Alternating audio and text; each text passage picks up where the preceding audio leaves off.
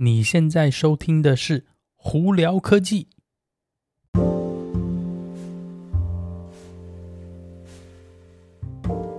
嗨，各位观众朋友们，大家好，我是胡老板，欢迎来到今天的胡聊科技。今天美国洛杉矶时间五月十号星期三啦。哦，真的是，我真的是不知道我们最近这边天气到底怎么回事。今天最高温度竟然华氏不到七十度哦。前几天还有一点暖和暖和，突然间又凉了，而且太阳都不出来啊，真是好奇怪的天气哦。都五月了，我们都还不是很热。Anyway，我们今天有哪些新闻要这个一个在这里跟大家分享呢？哦，昨天哦，苹果无预警了，竟然发布了最新的 Final Cut Pro 以及 Logic Pro 的软体，但是它是在 iPad 上头哦。对，那之前呢，我。不知道是有没有很多朋友跟我一样，就是在剪片的时候呢，都是在苹果电脑上头都是用 Final Cut Pro 嘛。那这次呢，苹果把 Final Cut Pro 跟 Logic Pro 改了一个特殊版本到 iPad 上头，专门是针对就是只要有 M1 系列晶片或 M1、M2 系列晶片的那个 iPad 呢，都可以使用哦。那目前呢是预估五月二十三号正式发行。呃，我讲的发行就是有。有有有有觉，也不是怎么讲，是有，应该是这样讲啦。苹果要再下来，就是这个是付费服务了。OK，那要么你是一个月付四块九毛九去使用它，不然就是一年年费四十九块钱美金哦。啊、我原本还以为是说，你如果是有买 Final Cut 在那个电脑上头，在 i MacBook 上头，它那 Final Cut Pro 在 iPad 上应该就免费。哎，可惜就是。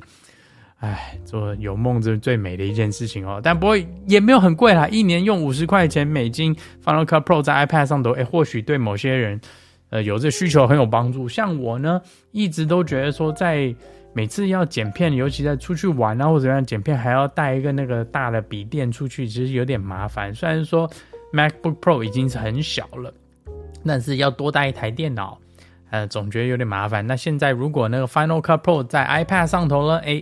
以后或许出门我只要带一个 iPad，我就可以把我什么事情都做完了。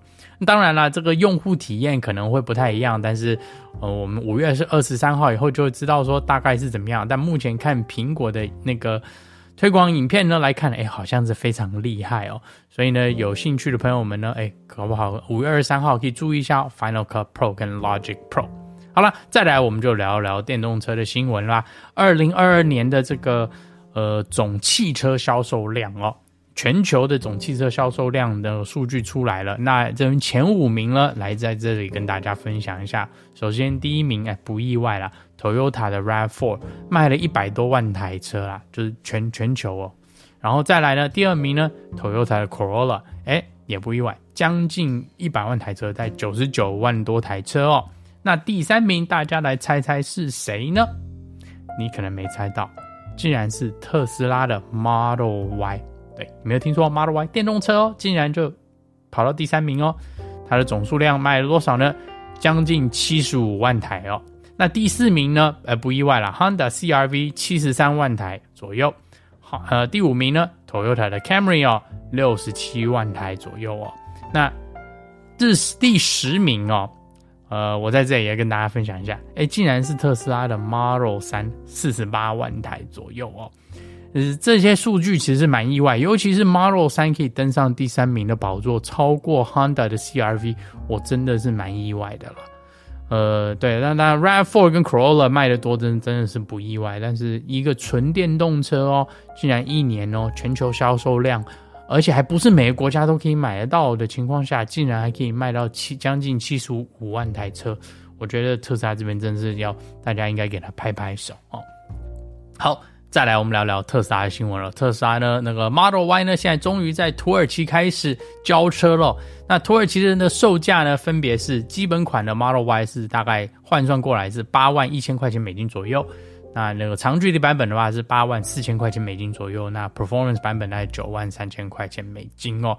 呃，跟美国比起来，当然也是比较贵啦。那这就是比较，就是因为是当地的这个车子税务的关系哦。但是诶，住在土耳其的朋友们呢，诶，想要买 Model Y 的，诶，你现在终于可以下手啦。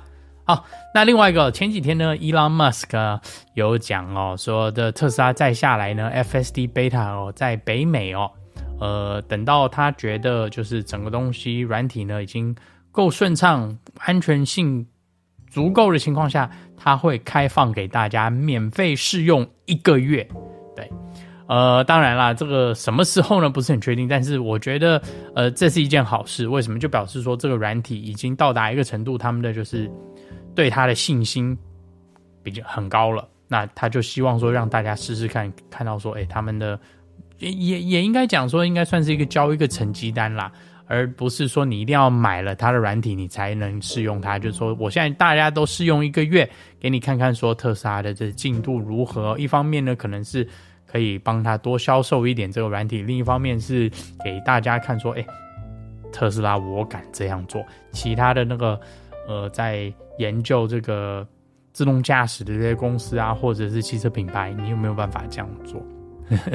我我个人觉得是这样子啊，但是应该应该不是啦。Anyway，好，那再来我们聊聊 GM 啊，GM 的 Robotaxi 有就是那个全自动驾驶的这个计程车呢，呃，现阶段已经在。呃，南呃北加州的那个旧金山嘛，San Francisco，还有呢德州的 Austin Texas 啊，以及呢凤城哦，就是 Phoenix Arizona 呢，都目前已经有在上线嘛。那再下来，他们在在年底以前呢，呃，GM 说还会在两个城市上线，分别是 Houston 跟 Dallas 哦。呃，那如果没有做过。他们的朋友呢们呢，你可以去试试看，它其实是蛮特别。基本上呢，你就是像有点类似 Uber 叫车一样，你就叫车，它就是一个计程车开到你面前，你就上车，然后它就载你去。那当然前一阵子呢，就有一些出包的情况下啊，比方说误误那个有一个这个 Robotaxi 误撞了一台那个公车哦，那还有呢，有几个状况是有那个。就是电电缆掉到地上嘛，导致说他因为觉得不安全，所以是停顿在那里，就有点卡住哦。那当然啦，这种东西呢，呃，尤其自动驾驶呢，一定是会需要一些过渡期跟成长期嘛。但是我觉得他们有信心在往其他城市迈进的话，我觉得这都是对未来是一件好事情，尤其是对那种可能没有办行动不方便的人，或者是没有办法那个买车，或者是。临时需要那个叫一下那个计程车的朋友们呢，Uber 其实以现阶段是最好的首选，但是如果多了一个全自动驾驶的车子，哎，也是一个选择嘛？你说是不是呢？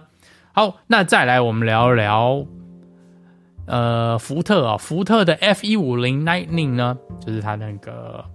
全自全电动的这个卡车皮卡车哦，哎，突然一下降价，大概降了两万一千块钱美金左右。为什么降价呢？主要他们是要把车价压在八万块钱美金以下。为什么要做这个动作呢？当它一降到八万块钱美金以下，它就符合美国联邦政府的税金减免的七千五百块钱的补助啦。对，因为修旅车跟卡车的这个皮卡车的这个上限哦，在八万块钱美金。那之前它的定位定价刚好在八万一千块钱美金左右，有点贵。所以现在呢，福特呢把它价钱降下来，一方面呢是呃。为了要符合这个联邦政府补助嘛，另一方面就是希望它的销售量可以提高，所以有兴趣的朋友们可以赶快去看看哦。那最后再跟大家分享一个我觉得蛮有趣的一个新闻，是在那个南加州这边有一个城市哦，叫 South Pasadena。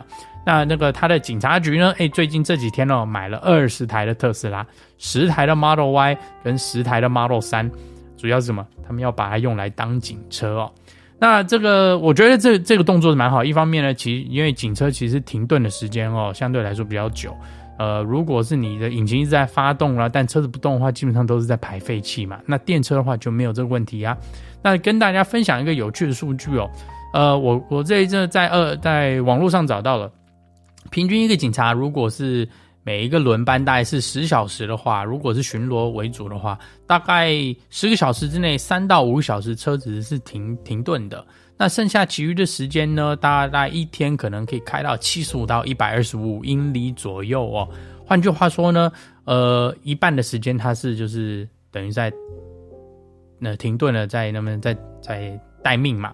那如果是汽车来讲的话，就一直在那边烧油，其实是很不好的。电动车的话就没有这个问题，而且。他们如果平均一天只要七十五到一百二十五英里左右的话，其实电动车 Model Y 跟 Model 3在这方面绝对绰绰有余。那从一个保养车子的角度来看，或者是呃这个油跟电的用的角度来看呢，其实用电动车当做警车都是一个非常好的决定啦。那当然有一个东西我比较怀疑，说是你如果用特斯拉车子。呃，当警车，如果不小心车子撞了或者需要维修的话，哎，那是不是也价钱也会上来了？这个东西我觉得也只有事发了以后才会知道，因为我不知道大家是也经常看警车，其实是需要去蛮耐冲耐撞，然后要基本上在路上可能随时都有可能会出状况的。嗯，所以它这个维修费会不会增加呢？我们就看它之后测试的数据是怎么样了。好了，那今天就跟大家分享到这里啊！大家如果有什么问题的话，欢迎经过 Spotify、IG 或 Facebook 发简讯给我，有机会可以到 Clubhouse 上头来跟我们聊聊天哦。那有看 YouTube 的朋友们，记得在 YouTube 上头搜寻胡老板，就可以找到我的频道了。诶，呃，五月底我可能会在台湾，所以如果有在路上碰到我的朋友们哦，诶，打个招呼，我请你喝饮料哦。好了，那今天就到这里，我是胡老板，我们下次见喽，拜拜。